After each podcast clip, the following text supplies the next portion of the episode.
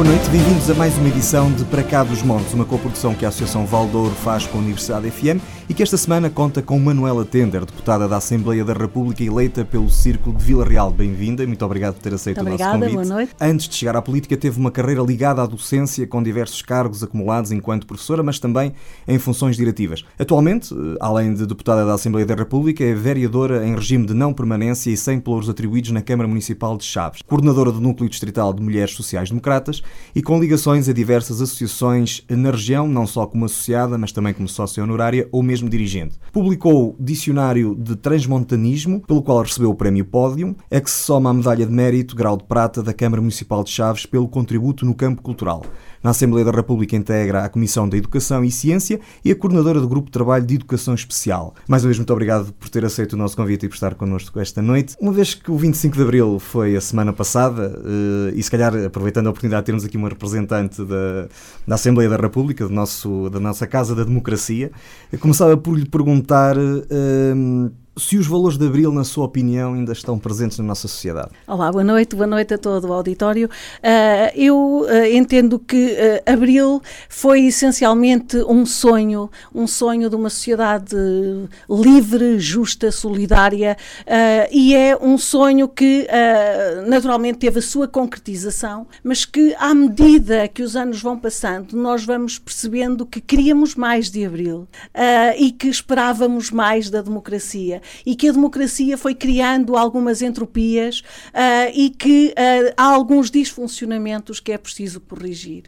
E os cidadãos têm notado isso, têm reclamado, têm reivindicado uh, e estão, de alguma maneira, desiludidos com o rumo que as coisas têm chegado. E nós percebemos isso, por exemplo, pela abstenção. Uhum. A abstenção em Portugal tem níveis que são absolutamente chocantes e nós precisamos perceber o que é que está a funcionar mal uh, o que está a funcionar menos bem e tentar corrigir um rumo, porque efetivamente é preciso que as pessoas se sintam mais implicadas nas decisões, se sintam mais respeitadas, uh, se sintam. Uh, nós apelamos muito à participação dos cidadãos, mas às vezes o espaço para essa participação depois fica muito confinado uhum. e o efeito prático dessa participação muitas vezes é quase nulo. Uhum. E os cidadãos têm de perceber que são chamados a participar, mas que depois da sua participação resulta uma tomada de decisão.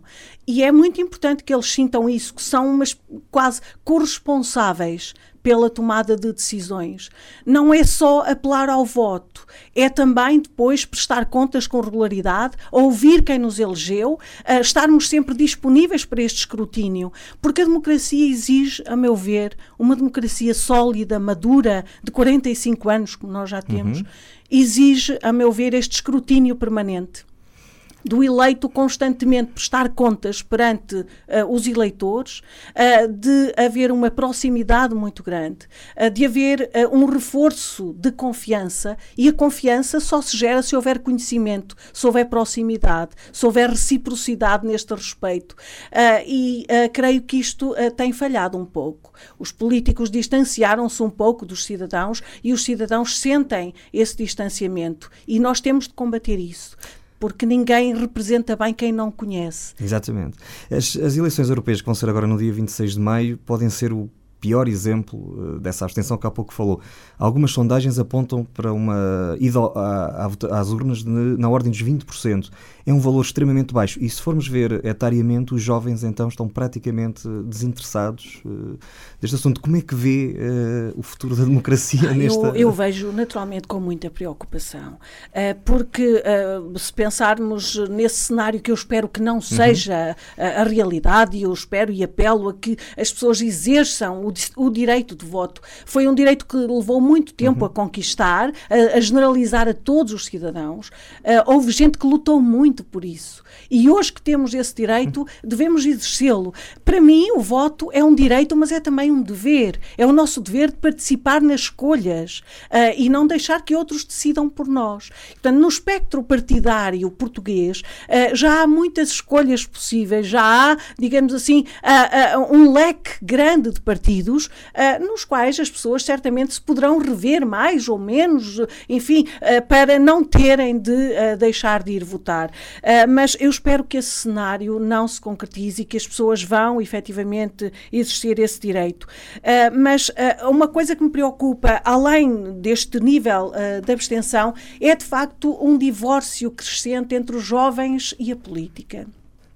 A cidadania e o dever cívico parece não estar muito incutido nessa uh, faixa etária. Eu, eu entendo que os jovens querem participar, uhum. uh, mas uh, os jovens querem participar de uma outra forma. Já não se revêem muito na forma de estar dos partidos. Isto é também um desafio aos partidos políticos. Os partidos têm de permitir outras formas de participação.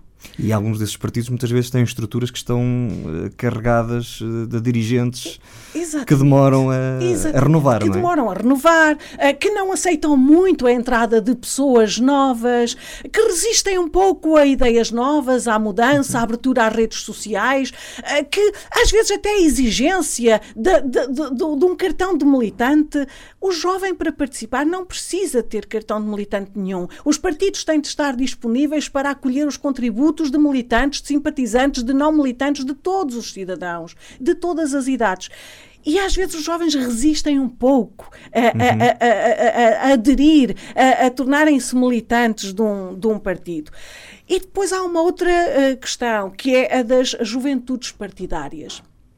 Há efetivamente hoje, um, quase todos os partidos têm as suas juventudes partidárias, uh, algumas vão fazendo até um trabalho muito meritório.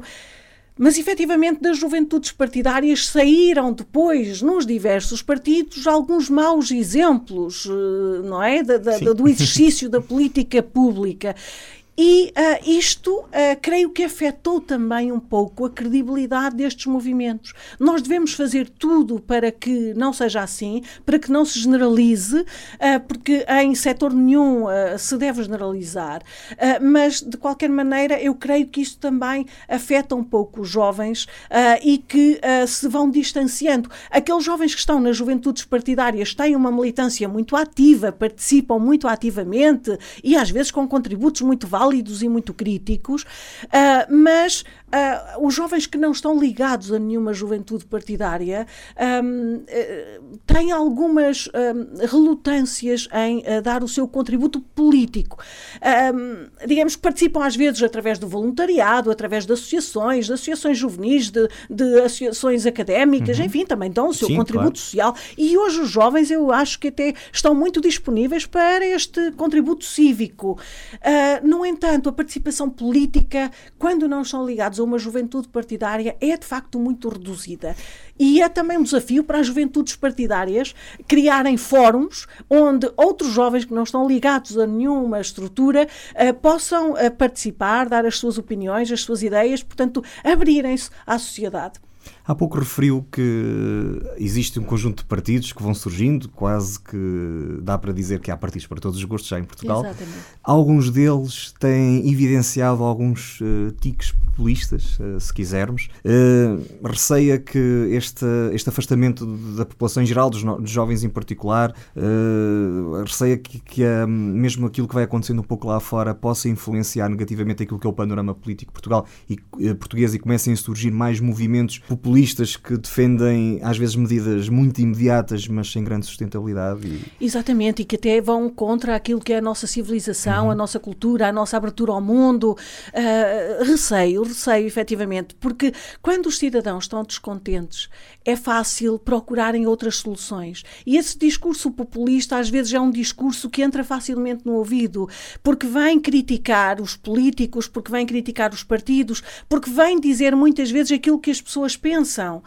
Um, mas depois vêm fazer promessas que são promessas uh, que não, não vão de acordo com aquilo que é a nossa matriz civilizacional, uhum. uh, com a nossa matriz humanista. Portugal foi sempre um país uh, muito aberto, a nossa ligação à Europa, a nossa ligação atlântica. Nós fomos um país sempre muito aberto a todas as culturas, acolhemos sempre muito bem quem, quem, nos, quem nos procurou, assim como os nossos imigrantes também foram, de uma maneira geral, bem acolhidos. E temos hoje portugueses por todo o mundo. Uh, mas uh, temos de uh, estar muito atentos a estes movimentos, porque às vezes esse discurso fácil, esse discurso populista, acaba por conquistar algumas simpatias da parte de pessoas que, uh, estando algo desiludidas com aquilo que é o comportamento de alguns políticos ou de alguns partidos, poderão ter a tentação de canalizar para ali o seu voto no sentido de manifestar o seu desagrado, o seu descontentamento. Às vezes, uh, o voto nesses movimentos mais extremistas, e nós temos visto isso noutros países. Às vezes não é um voto por convicção, é um voto por rejeição de outros protesto. modelos, é um voto de protesto, exatamente. E quando é um voto de protesto e não propriamente um voto de adesão aos valores e aos princípios, isso é perigoso. Porque às vezes as pessoas votam para fazer um protesto, mas nunca pensam que depois aquele protesto vai ser, vai ter a extensão que teve exatamente. e, em alguns casos, nós depois surpreendemos até com o resultado das eleições. E eu acho que até os próprios países se surpreendem, mas efetivamente acontece assim. Uh, e é preciso ter esse cuidado em Portugal. E penso que o Dr. Rui Rio, por exemplo, uh, nos seus discursos recentes, tem insistido muito nesta dimensão de que uh, tem de haver uma renovação, de que tem de haver uh, uma reflexão sobre a qualidade da nossa democracia, uhum. de que os partidos têm de se reformar, uh, de que a nossa democracia precisa de, de, se, de se reformar, de, de, de um discurso autocrítico e de procurar novos caminhos, novos caminhos que reconquistem a confiança dos cidadãos e, e a sua capacidade de sonhar, porque Abril foi essencialmente isto. Uh, foi, uh, além de, de, das liberdades e da conquista de todas as liberdades, uh, nomeadamente a liberdade de expressão, que nos permite uhum. hoje aqui dizer aquilo que entendemos sem qualquer tipo de censura. Isso é, é fantástico, não é? Numa sociedade que vivia um pouco pressionada e amedrontada, sem poder expressar aquilo que se pensava, a liberdade de ação, de pensamento, de expressão, é, é, é de facto uma conquista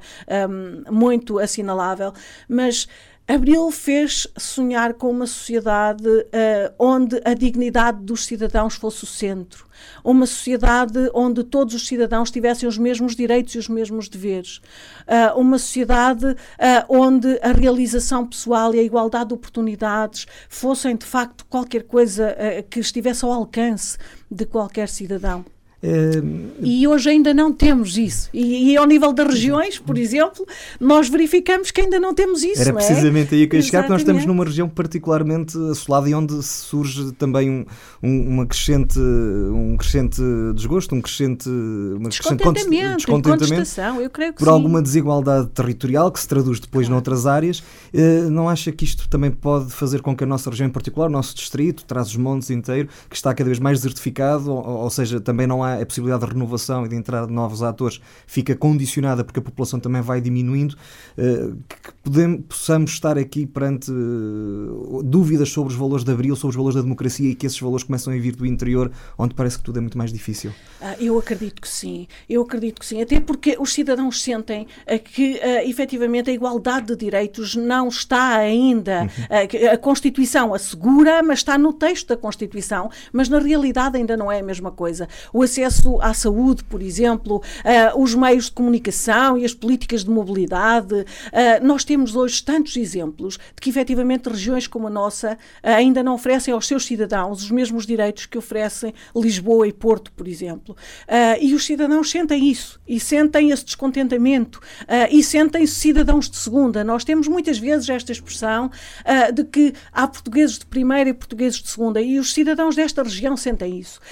e eu creio que efetivamente nós temos, uh, uh, além de termos perdido população, temos perdido também população jovem, população com uma uh, formação superior, com capacidade crítica, com, enfim, poder para ajudar a região a, a prosperar, a desenvolver-se. E isto é uma perda para todos nós. É uma perda mesmo para o país, porque esta região, se conseguisse segurar cá esses talentos, estes jovens que nasceram aqui, muitos deles gostariam muito de ter aqui uhum. a sua oportunidade de trabalho, era bom para a região, prosperaria mais, desenvolveria mais, manteria aqui a sua massa crítica e era bom também para o país, porque eu digo que o país, uh, uh, o desequilíbrio, uh, as assimetrias regionais que nós vivemos e que o país acentua, em vez de resolver e em vez de minimizar, eu creio que estão a acentuar-se. essas assimetrias não beneficiam ninguém, porque um país é como um corpo humano. Nós podemos parecer muito bem, mas temos um braço partido ou uma perna, já não estamos bem. E, portanto, o país também tem de ser este todo, que só está bem se todas uhum. as partes estiverem bem. E nós percebemos que o país é um país muito distinto e há regiões com especificidades. E temos de exigir um olhar atento para estas regiões com medidas políticas públicas que vão de encontro àquilo que são efetivamente necessidades reais dessa população, que vão de encontro às expectativas dos cidadãos dessa região e que sejam especificamente desenhadas para aquela região. Que nós, infelizmente, ainda temos um pouco a tentação em Portugal de legislar da mesma forma para o país todo. E o país é de facto muitíssimo assimétrico. Há uma heterogeneidade imensa. E depois essas políticas não vão ter adequação uh, nas diferentes regiões, porque são todas diferentes. E, portanto, nós temos de começar nas políticas de mobilidade. O que é que nós queremos? Queremos estimular a utilização de transportes públicos. Então, o que é que nós vamos fazer? Há uma coisa, enfim, eu creio que uh, aquilo a que se tem assistido em Portugal, por exemplo, relativamente à ferrovia, parece-me que tem sido uh, de uma infelicidade brutal e tem prejudicado muito a nossa região. Sim. Nós vemos a nossa região cada vez mais depauperada em termos de linhas férreas e nós vemos outros países a fazerem precisamente o percurso contrário, é a investirem mais na ferrovia, a reativar linhas que tinham sido desativadas na década de 70, na década de 80 e hoje estão a ser reativadas. Nós vemos a França, a Itália, o Reino Unido, a Espanha, tantos países que estão a apostar na ferrovia e nós estamos precisamente em contraciclo a reduzir cada vez mais a oferta. Neste momento, uma questão também que, que, nos preocupa, a redução da oferta turística, porque além do serviço regular, uhum. o serviço turístico a, a, atrai muita gente para a região do Douro. E, e é também, é? estimula a economia, naturalmente, a economia local. Portanto, quando se diz que uh, não tem havido procura, não é preciso suspender. Eu acho que é errado suspender logo uh, o serviço. É preciso repensá-lo. Porquê é que não tem havido procura? Será que, por exemplo, na questão que falamos do, do Miradouro, quando a CP diz que não tem procura ou que reduziu a procura do primeiro para o segundo ano de oferta, eh, eles também têm de ver que do primeiro para o segundo ano de oferta também reduziu o percurso. Exatamente. Então tem de tentar perceber se a redução que houve ao nível do percurso terá ou não afetado a procura. E depois tentar perceber como é que se pode fazer, por exemplo, uma articulação entre o longo curso, alguém que vem de Lisboa para o Porto e depois do Porto quer vir à Régua. É praticamente é? impossível. Pois, mas Porquê é que não se tenta esta articulação dos interregionais, dos alfas, que depois tenham uma ligação com uh, este, estas linhas regionais? Certamente haveria mais procura.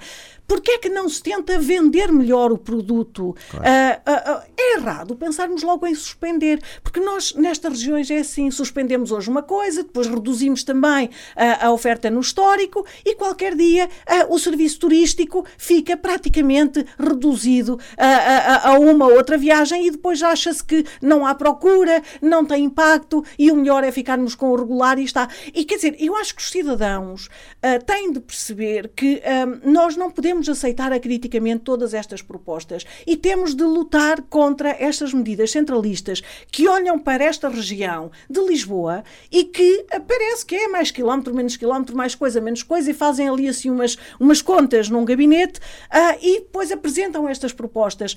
Eu entendo que hoje nós temos, felizmente, autarcas que já são, uh, que têm algum poder reivindicativo. E nós vemos as posições da CIM Douro, as posições da CIM do Alto Tâmega em que efetivamente já se tem batido por algumas uh, políticas públicas uh, com impacto específico na nossa região. Uh, felizmente, nós temos percebido que há aqui alguma irreverência, algum inconformismo e tem de existir. Eu digo que nós só temos aqui duas atitudes. Ou nos conformamos e permitimos que vão fazendo tudo e a região continua a ser empobrecida, esvaída de cidadãos, de, de, de, de pessoas um, e cada vez mais uh, periférica, ou então uh, temos uma atitude de inconformismo, de irreverência, de confrontação até quando é preciso uh, e de afirmação, no sentido de dizermos nós não aceitamos, estas medidas não se adequam e de lutarmos conjuntamente por medidas que venham de encontro àquilo que são as nossas necessidades e os nossos direitos e os nossos anseios. E esta atitude tem de ser da parte de deputados eleitos pelo círculo, da parte de autarcas e da parte dos cidadãos claro. e de associações de cidadãos e toda a gente.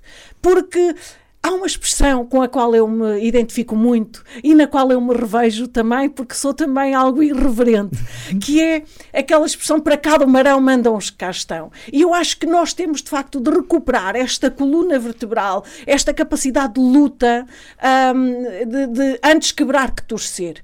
Uh, e efetivamente tem de ser assim, porque nós temos visto que. Um, os governantes todos gostam muito de vir à nossa região. Vêm, vêm comer o cozido a Barroso, ou vêm comer não sei o quê a, a Chaves, o folar a Valpassos e os vinhos e as coisas. E adoram a região. O interior é mas, chique agora. É, é, chique, não é? É chique para vir passar férias, não é? Uh, mas, efetivamente, os governantes não se apercebem nessas visitas relâmpago que fazem à região, não se apercebem daquilo que são os problemas reais. E vão daqui com uma ideia que é um território belíssimo, riquíssimo, com produtos de extraordinária qualidade, e é verdade, com paisagens de cortar a respiração, belíssimas, mas uh, que efetivamente uh, parece que está tudo bem, não é? Um, e não está. E é preciso uh, que os políticos consigam perceber uh, que estas regiões têm necessidades específicas uh, e que não se calam enquanto não forem olhadas de uma outra forma e não houver resposta para os seus problemas. Acha que a regionalização seria uma ferramenta útil nessa correção das simetrias? Eu não sei, tudo depende. Ou, ou correríamos o risco de ficar dependentes depois de Lisboa ficarmos do Porto? depois, já era mais perto. Mas de qualquer forma também a evitar, certamente, naturalmente, qualquer tipo de centralismo excessivo uhum. uh, é de evitar. Agora, tudo depende porque uma regionalização uh, tem de ser pensada em todas as dimensões, porque é como agora esta delegação de competências para as autarquias. Sim. Se houver dinheiro, pode ser boa, pode, pode ser muito benéfica, mas se for uh, efetivamente apenas passar competências e depois não haver um pacote financeiro associado que permita dar resposta aos problemas e, e, e, enfim, cumprir aquilo que são as, as, as áreas a transferir, quer dizer Aí não, não, não, não há. Sentido. Não, faz, não é só não faz sentido, é um risco. Uhum. Porque depois as autarquias iriam assumir um compromisso e não teriam forma de o manter, porque não teriam verba claro. associada. E, portanto, tudo o que tem a ver com uh, esta outra forma de olhar o território e de gerir o território, e eu acho que, efetivamente, é assim, à partida quanto mais próximo se está das pessoas e dos problemas, melhor se conhecem e, portanto, as medidas uh, seriam mais facilmente adequadas ao território. Esta é a lógica.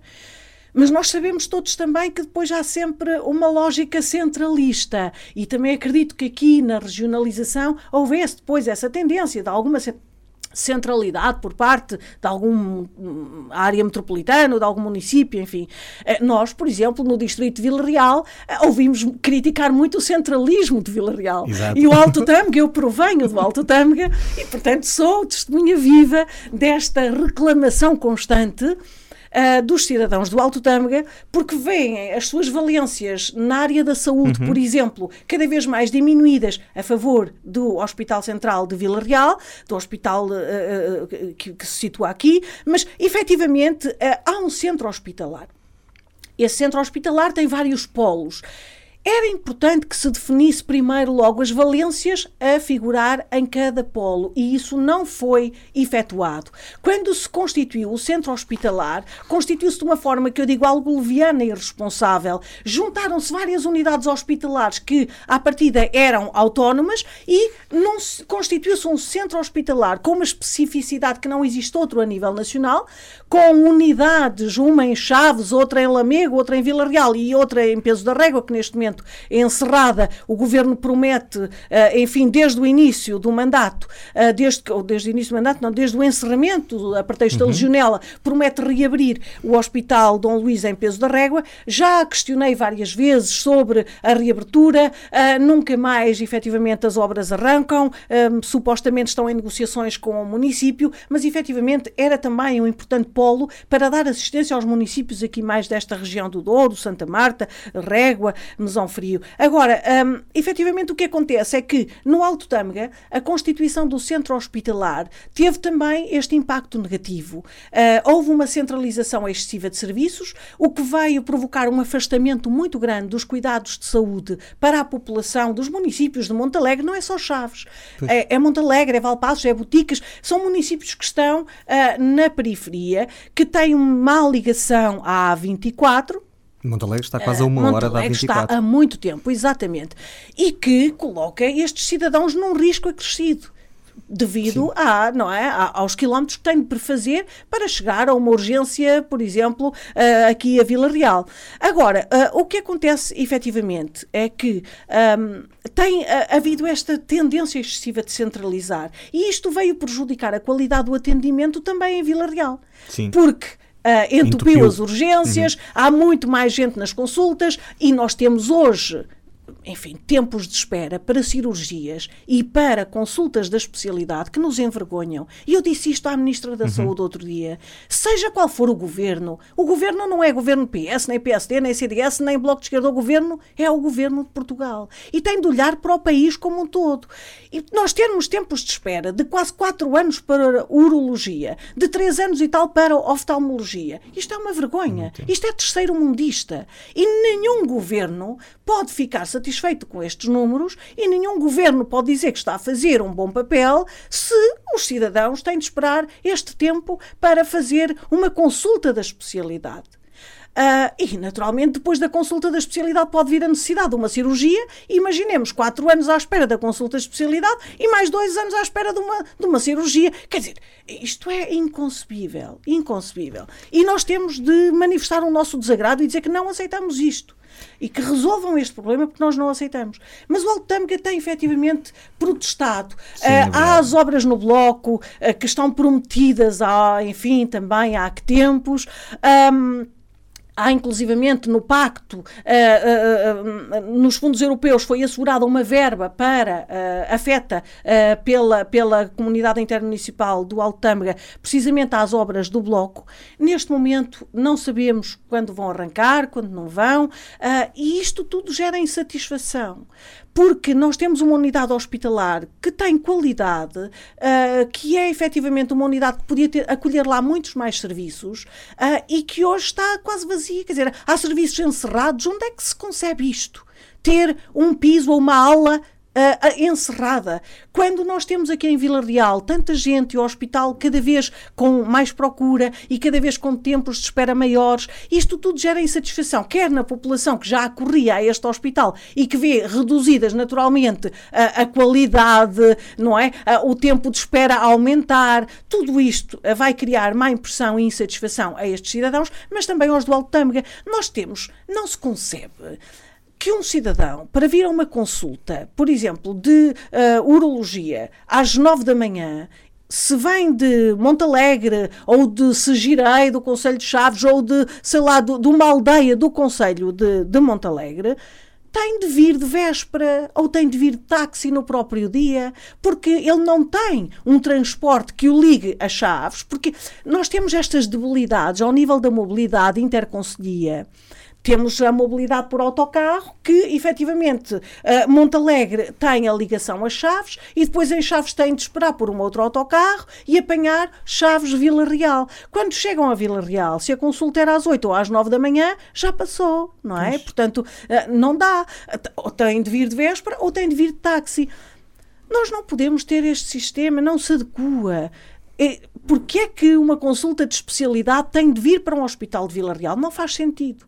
É Faz sentido haver uma cirurgia diferenciada que exija equipamentos uhum. muito sofisticados ou muito caros, que só aquele médico é que sabe utilizar, ou, ah, enfim, que se, que se façam menos, uma coisa altamente diferenciada, ainda faz sentido centralizar. Agora, uma consulta da especialidade, não era mais fácil um médico especialista deslocar-se a Chaves e fazer lá as consultas de Chaves, Boticas, Montalegre, etc., do que virem os cidadãos, tantos cidadãos, desses conselhos até Vila Real, fazer uma consulta da especialidade.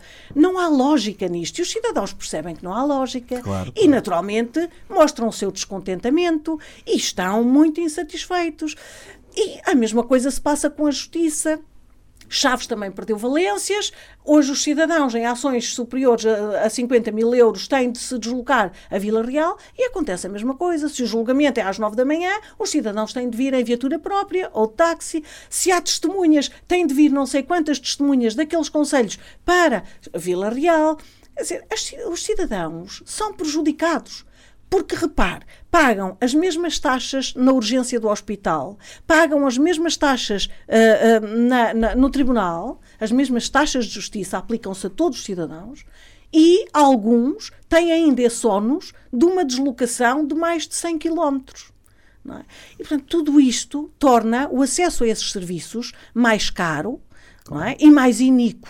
E nós estamos, em vez de estarmos a reduzir as assimetrias, nós estamos a, a, a tornar estas assimetrias mais vivas, uh, mais acentuadas. Não só está a ver, não só entre a capital e o resto, e a paisagem, uhum. como dizia o essa, não é? é verdade? não só entre Lisboa e o resto, não é? Do país, mas também entre, por exemplo, a capital do distrito e a periferia nomeadamente o Alto Tâmega, tem-se acentuado estas assimetrias e esta iniquidade no acesso aos serviços. Deixe-me pegar precisamente na questão da saúde. Ainda esta semana foi anunciado, a semana passada foi anunciado um investimento privado, precisamente em Chaves, um hospital.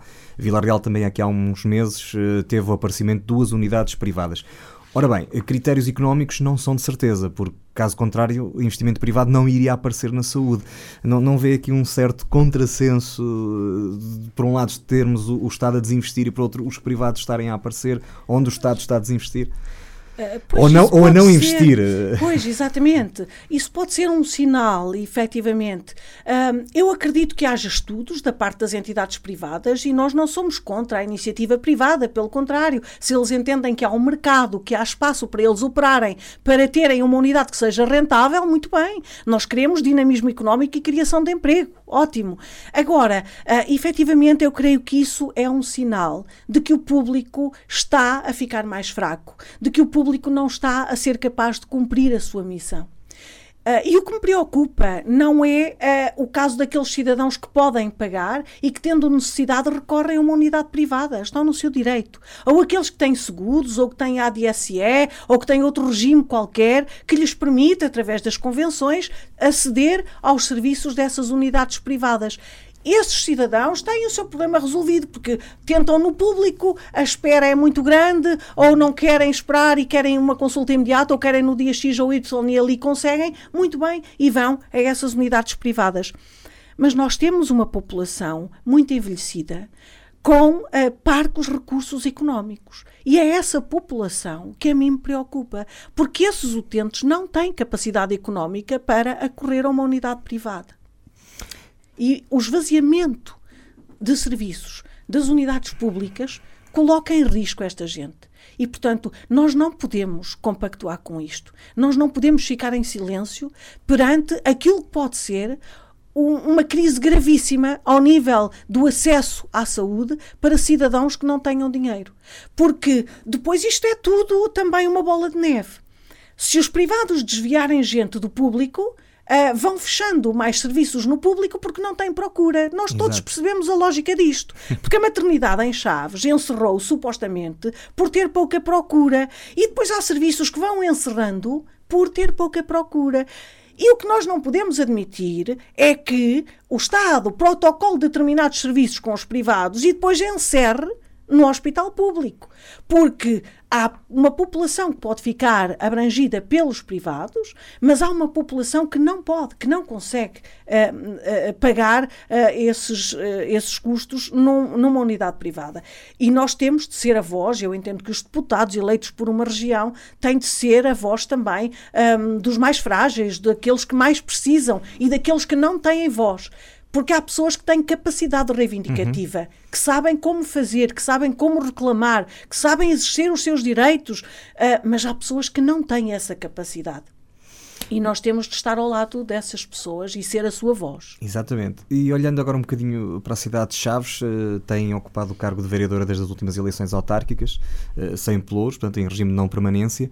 Uh, vai acompanhando naturalmente aquilo que vai acontecendo na cidade. O que é, quais são os desafios que, que, Chaves tem para os próximos anos e como é que vê estes primeiros dois anos do, atual, do atual exercício autárquico? Um, Chaves uh, tem perdido uh, muita centralidade.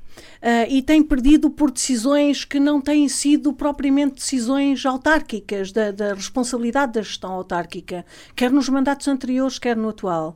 Nós vimos, uh, por exemplo, neste caso da saúde, vimos o hospital a perder valências, nós vimos o tribunal a perder valências. Um, resultado de decisões centrais, não é? Do governo, uh, da, da, do Conselho de Administração do Centro Hospitalar. Um, vimos uh, também, por exemplo, uh, o polo da UTAD em Chaves a encerrar, não era um polo, enfim, Chaves, a UTAD tinha lá alguns cursos a funcionar e vimos também essa perda do ensino superior.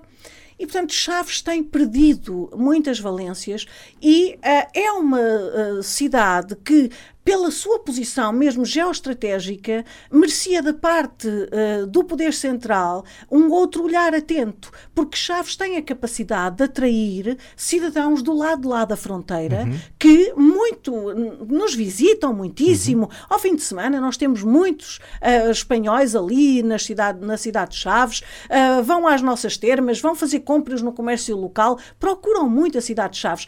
Na escola de enfermagem, por exemplo, que nós temos lá, a maior parte dos alunos hoje são alunos que vêm de Espanha.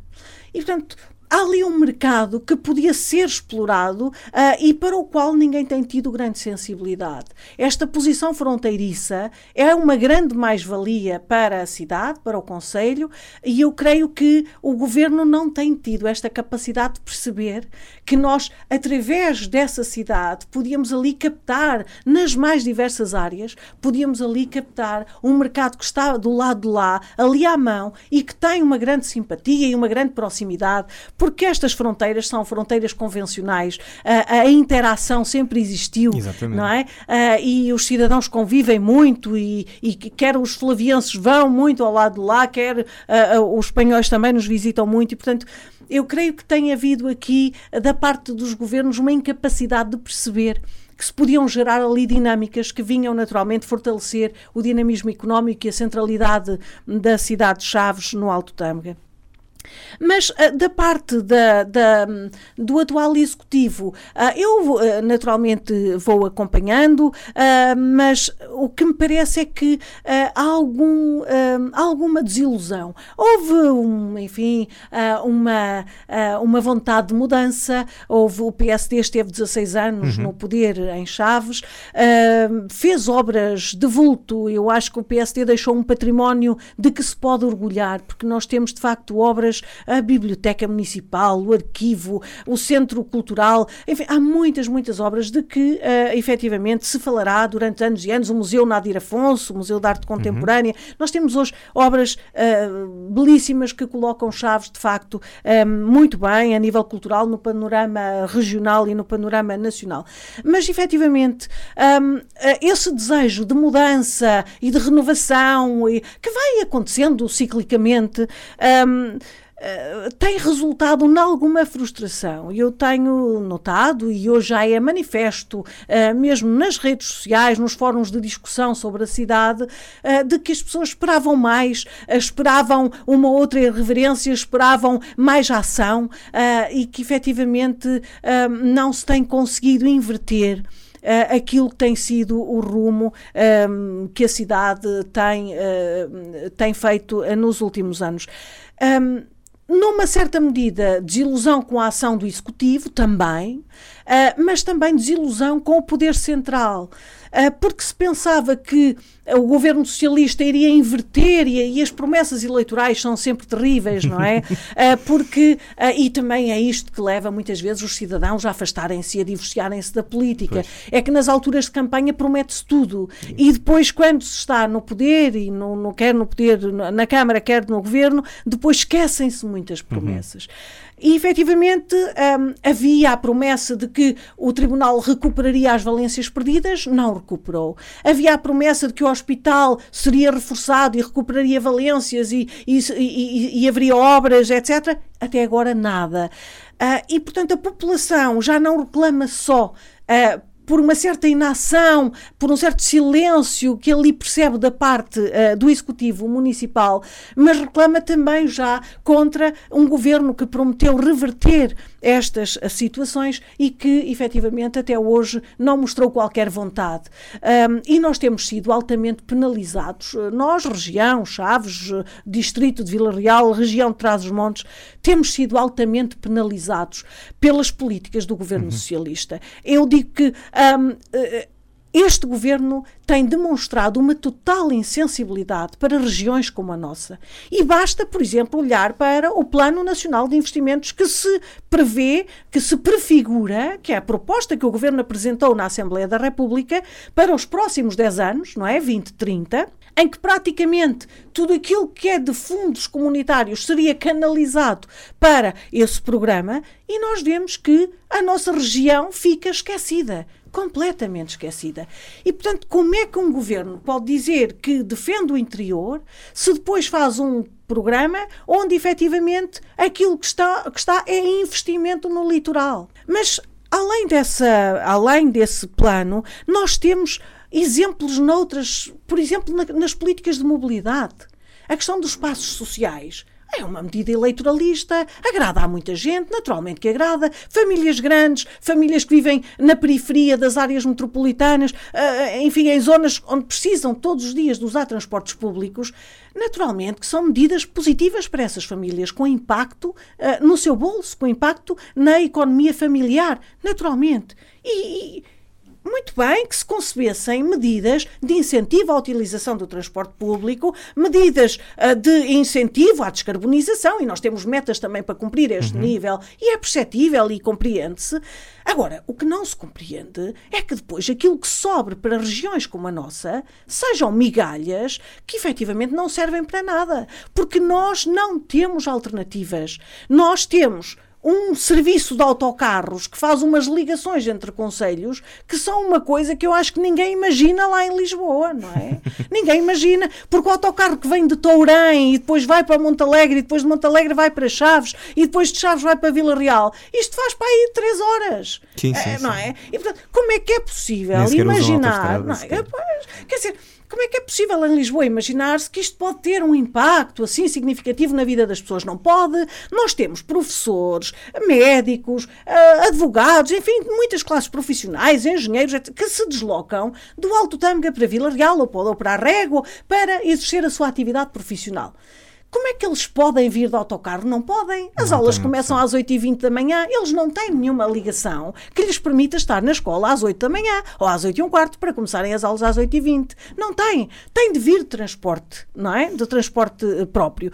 E depois há o problema, quer dizer, a alternativa. Nós temos a A24, que tem de facto um custo excessivo em portagens, e o que é que acontece? Portanto, qual é a alternativa? Nenhuma. Não temos ferrovia, não temos metro, não temos, não temos nada. Não há mobilidade, não, na verdade. Não há mobilidade. Não vale a pena dar incentivo Quais políticas de mobilidade? Não há mobilidade. Não há, exatamente, não, não há, há políticas. Não há, não há uma política de mobilidade concebida para estes territórios. E tinha efetivamente de se repensar porque um cidadão que se desloca todos os dias do Alto Tâmega para a Régua, como eu conheço alguns, para vir dar aulas, uh, gasta quase metade do seu salário em combustível, em desgaste Certamente. do carro e em portagens. Certamente. E se foge um dia ou outro à portagem, vem pela Estrada Nacional, que está em péssimo estado em alguns troços, uh, e que depois, enfim, acaba por pagar a multa porque passou a 70 a hora no, numa localidade onde o máximo é 50 e às vezes não compensa muito fugir uh, às é autostradas porque se vê um pouco condicionado condicionado pelo tempo. Portanto, uh, nós temos de pensar isto. Que alternativa nós temos? Não temos nenhuma.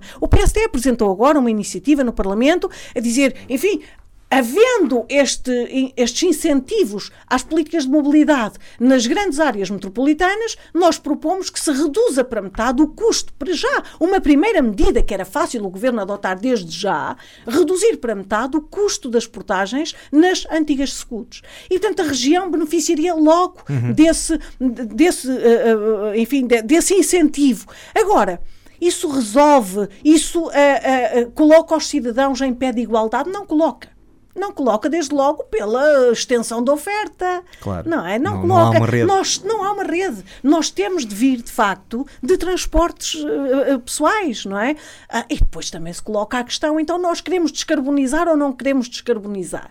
O que é que nós estamos a fazer para isso? Que incentivos nós estamos a criar para que a população deixe o carro em casa? Como é que nós podemos fazer? Nós vemos, por exemplo, quando os cidadãos se deslocam uh, do Altâmega para trabalhar no hospital de Vila Real, ou para a Régua, ou Mesão Fria, ou Santa Marta, ou contrário, pessoas da Régua que vão trabalhar para Chaves. Como é que estes cidadãos podem usar uma rede de transportes que permita que efetivamente não tenhamos um cidadão por cada veículo que anda na estrada? Não temos, não é? Uh, e, e é isso tudo que é preciso pensar. Eu penso que a nossa região beneficiaria muito se visse reativados alguns troços de linha férrea que foram desmantelados. Um, tem sido uma aposta errada, penso, eu penso uhum. que tem sido uma aposta errada do país um, de desinvestir na linha férrea, porque efetivamente um, era um, é um transporte cómodo, é um transporte que pode ter já alguma rapidez. Amigo do ambiente. Amigo do ambiente, exatamente, e portanto seria uma alternativa ao transporte individual, uh, a que nós estamos praticamente obrigados, porque os transportes uh, que temos, os, as linhas de autocarros, uh, não cobrem de uma maneira geral aquilo que são as necessidades das pessoas uhum. em termos de horários de trabalho. Muito bem, voltando agora um bocadinho à sua atividade parlamentar, defendeu recentemente o novo estatuto, o novo, que no fundo é o recuperar também do modelo que já existia em tempos, em algumas das suas normas, o novo estatuto para a Casa do Douro. Esta é definitivamente a melhor solução para os pequenos viticultores e para a região do Douro e é a solução que vai resolver de uma vez por todas o, o problema da Casa do Douro? Eu espero sinceramente que vá resolver os problemas de, do Douro e dos pequenos viticultores. Eu não sei se é a melhor solução. Eu, como lhe digo, sou natural do Alto Tâmega e nem conheço o Douro na profundidade de alguém que nasceu no Douro e que viveu no Douro toda a sua vida. Mas tenho ouvido autarcas do Douro, uh, tive conhecimento da posição adotada pela CIM do Douro, uhum. uh, falei com alguns uh, pequenos viticultores um, que dizem que efetivamente a sua margem de lucro é tão insignificante que ponderavam abandonar a produção. E o Douro, sem as vinhas e os socalcos e, e esta natureza, esta ligação da atividade económica a um meio uh, fantástico, a um meio paisagístico com as características que tem o nosso Douro e que o tornou património mundial, não é Douro. E, portanto, nós não podemos correr o risco de deixar perigar aquilo que é a atividade económica mais relevante nesta área do Douro, que é a produção vitícola.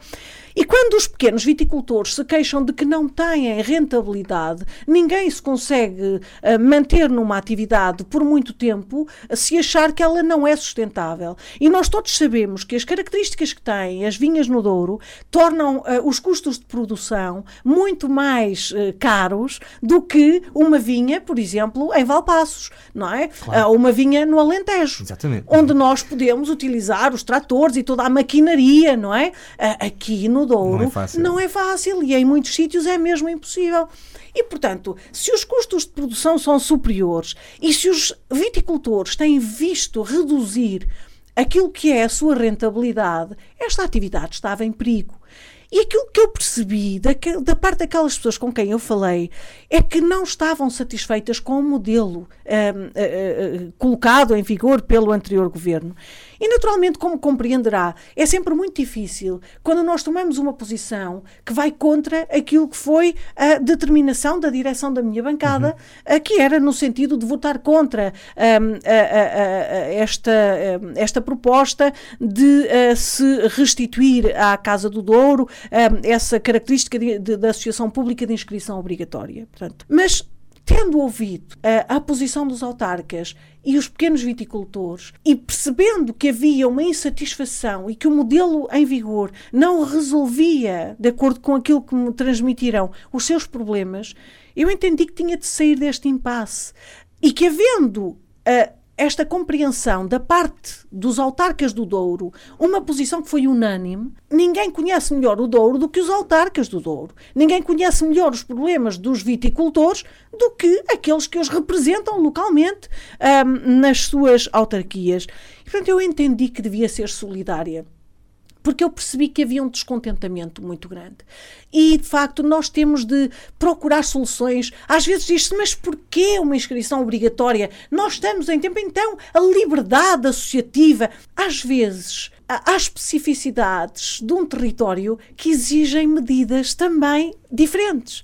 E se calhar esse foi o paradigma que as pessoas aqui interiorizaram, uh, e se calhar esse paradigma aqui faz sentido. As soluções não têm de ser rejeitadas ou aceites por virem desta bancada ou daquela, deste partido ou do outro. Nós temos em Portugal uma péssima qualidade e eu acho que, isto também é revelador da, da, fraca qualidade da nossa democracia e da pouca tolerância do nosso regime democrático e dos nossos partidos, que é avaliar a, a, a pertinência e a adequação das propostas de acordo com a sua proveniência. Portanto, o Bloco de Esquerda, uma proposta do PSD e do CDS nem precisa de a ler, é contra, é contra. não é? O CDS, uma proposta do Bloco de Esquerda, também não precisa é contra. O PSD às vezes também. O PS também, se for do PSD também. E, portanto, isto, isto gera alguma incompreensão por parte dos cidadãos que não percebem muito bem porque é que aquela proposta que eles entendem que é benéfica para a sua região, porque é que tem de ser rejeitada só porque provém daquela bancada ou da outra ou da outra. E efetivamente nós temos de começar a perceber, e os partidos também é uma aprendizagem que têm de fazer, porque os partidos também se tornaram unidades um pouco fechadas. Um, e os partidos têm de estar mais abertos e têm de ser mais tolerantes. A tolerância cultiva-se logo no interior do próprio partido têm de ser mais tolerantes a opiniões diversas dentro do próprio partido Uhum. E têm de ser mais tolerantes a opiniões vindas de fora, de outros partidos e da sociedade civil. Até porque os senhores deputados são eleitos por um círculo e por uma região que têm que defender, Exatamente. independentemente Exatamente. da orientação nacional. Exatamente. E foi isso que eu entendi. Foi muito difícil, como lhe digo, tomar essa decisão, mas foi isso que eu entendi, que devia, sendo uma questão de relevância regional, que era também uma questão de consciência, e portanto que eu devia ser solidária com a minha região e votar ao lado daquilo que entendia ser o melhor para a, a, a minha região. E, naturalmente, no decurso dessa minha tomada de decisão, eu ponderei uh, abandonar o cargo de secretária da direção, porque, uh, naturalmente, estes cargos são cargos de confiança. Uh, foi, foi-me dirigido o convite por parte do presidente da bancada e eu entendi que, de alguma forma, essa confiança podia ter ficado beliscada uhum. e que podia eventualmente haver algum reparo da parte de outros colegas de bancada, dizerem então a, a deputada Manuela Tender votou contra uma deliberação da direção da bancada e continua a ser da direção da bancada, e portanto que isto poderia colocar ali algumas questões, e eu decidi por, por iniciativa própria uh, deixar o cargo. Eu acho que uh, um deputado uh, está na Assembleia da República essencialmente para representar a sua região e não para ocupar este ou aquele cargo. Isso é o mais irrelevante. O mais importante é nós sentirmos que estamos ao serviço da região. E já agora, também permita-me só aqui uma observação que tem a ver com precisamente o papel de representação. Os partidos hum, insistem muito numa teoria que é os deputados são deputados da nação. E eu concordo, nós somos todos deputados da nação e todos temos de ter os mesmos direitos, os mesmos deveres, naturalmente. Mas um deputado é eleito por uma região e tem com essa região particulares responsabilidades. E eu jamais, jamais aceitaria. Uh, secundarizar essas responsabilidades um, e dizer que era uma deputada da nação e, portanto, essa medida só tem a ver com a minha região, eu não, não vou apoiar essa medida porque eu sou deputada da nação. Isso para mim é um contrassenso. Porque eu entendo que, sendo eu eleita por uma região, eu devo a essa região lealdade, serviço, uh, devo ser a voz dessa região, devo pugnar no Parlamento da Nação por essa região que me elegeu e, portanto, é, é, é um contrassenso. Uh, entender-se que os deputados porque são deputados da nação, não podem ou não devem defender a sua região. É um contrassenso. Uhum, é porque eu acho que os deputados devem defender a sua região, porque ninguém conhece melhor o Distrito de Vila Real que os deputados que são eleitos pelo Distrito e que moram no Distrito, porque às vezes havia aquela figura de, de, do cabeça de lista que, que, que enfim, que sim, era sim, o, sim. chamado paraquedista, não é? enfim, esses às vezes só conheciam lá do alto, não é? Mas nós que vivemos cá temos obrigação de conhecer bem a nossa claro. região e os problemas da nossa região. E, portanto, eu entendo que o primeiro porta-voz, o primeiro embaixador de uma região tem de ser o deputado que a representa.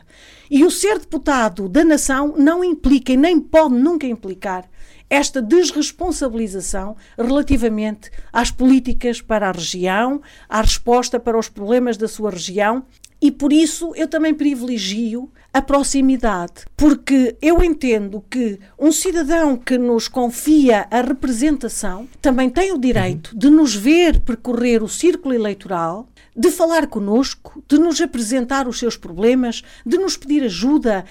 Eu tenho uma, uma interação muito grande com os cidadãos, com instituições. Não há ninguém que manifeste vontade de falar comigo que, que, veja negado o pedido, eu procuro sempre um pouco do meu tempo para conversar com essa pessoa. Não é no dia do círculo, porque nós temos a segunda-feira que a partida é destinada ao uhum. trabalho de círculo. Mas o meu trabalho de círculo é desde que chego ao distrito até que vou embora do distrito. Portanto, eu procuro estender dentro do possível o tempo que eu tenho aqui de contacto com o círculo que me elegeu para o contacto com os cidadãos e com as instituições. Porque eu entendo que esta prestação de contas contas, esta proximidade é fundamental, porque os cidadãos sabem quem elegeram, sabem que a pessoa não vem cá só de 4 em 4 anos pedir o voto, sabem que se a encontrarem na rua podem pedir-lhe responsabilidades, podem falar com ela, podem levar-lhe alguns uh, aspectos, alguns argumentos, algumas críticas, até nós temos de estar sempre receptivos às críticas, é muito importante na política haver esta humildade e esta capacidade de perceber que quem está na política não sabe tudo e que precisa muito do apoio de quem está cá fora, de quem conhece as áreas e os problemas melhor que nós e que às vezes nos pode dar um contributo muito relevante.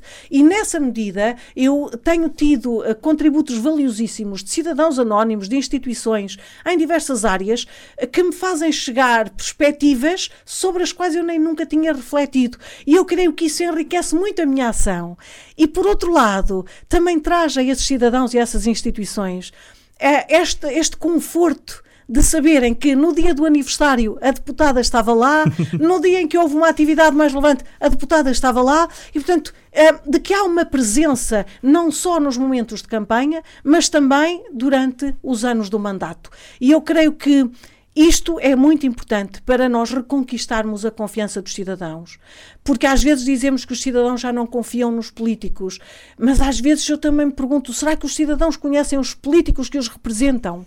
Sim, até porque ainda há um bocado a dúvida, e nunca é demais lembrar, quando se vota nas legislativas, vota-se para o Círculo de Vila Real, não Exatamente. se vota para o Primeiro-Ministro. Exatamente, é verdade. E, é esse é um conceito que ainda embora, não entrou muito embora, na... É verdade, sem dúvida. Mas, embora que eu sei que a figura cimeira, sobretudo do PSD e do PS, são relevantíssimas. Como nós é evidente, nós é sabemos todos que nas próximas eleições nós vamos ter em conta, de um lado está o António Costa, do outro lado está é o verdade, É Quem é que nós gostaríamos de ver a governar o país? Há, há muito a ponderação do voto nas legislativas, faz-se muito também por aquilo que se entende ser um perfil de eh, pessoa mais adequado para o exercício do cargo de Primeiro-Ministro. É verdade.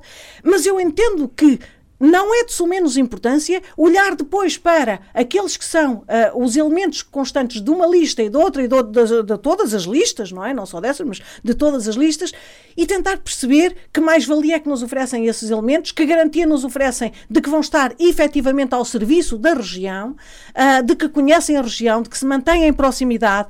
Isso é muito importante eu acho que os cidadãos devem também cada vez mais olhar a esse pormenor porque nós tivemos durante muito tempo representantes que praticamente não vinham à região. É e não vindo à região, não contactam com os cidadãos, com as instituições e, portanto, não conhecem os seus problemas. Eu digo assim: ninguém fala com convicção do buraco da estrada se não passar na estrada e, não, e não passar no buraco e na, várias vezes. E nós um dia dizemos, e lá está o buraco, e no outro dia voltamos a cair no mesmo buraco. É tem que ser, temos de resolver o problema do buraco, não é? Pronto.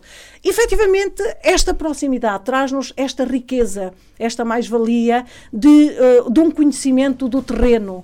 E a política não se deve fazer no gabinete. Eu não sou política de gabinete. não, isso de facto. Eu sou política de rua.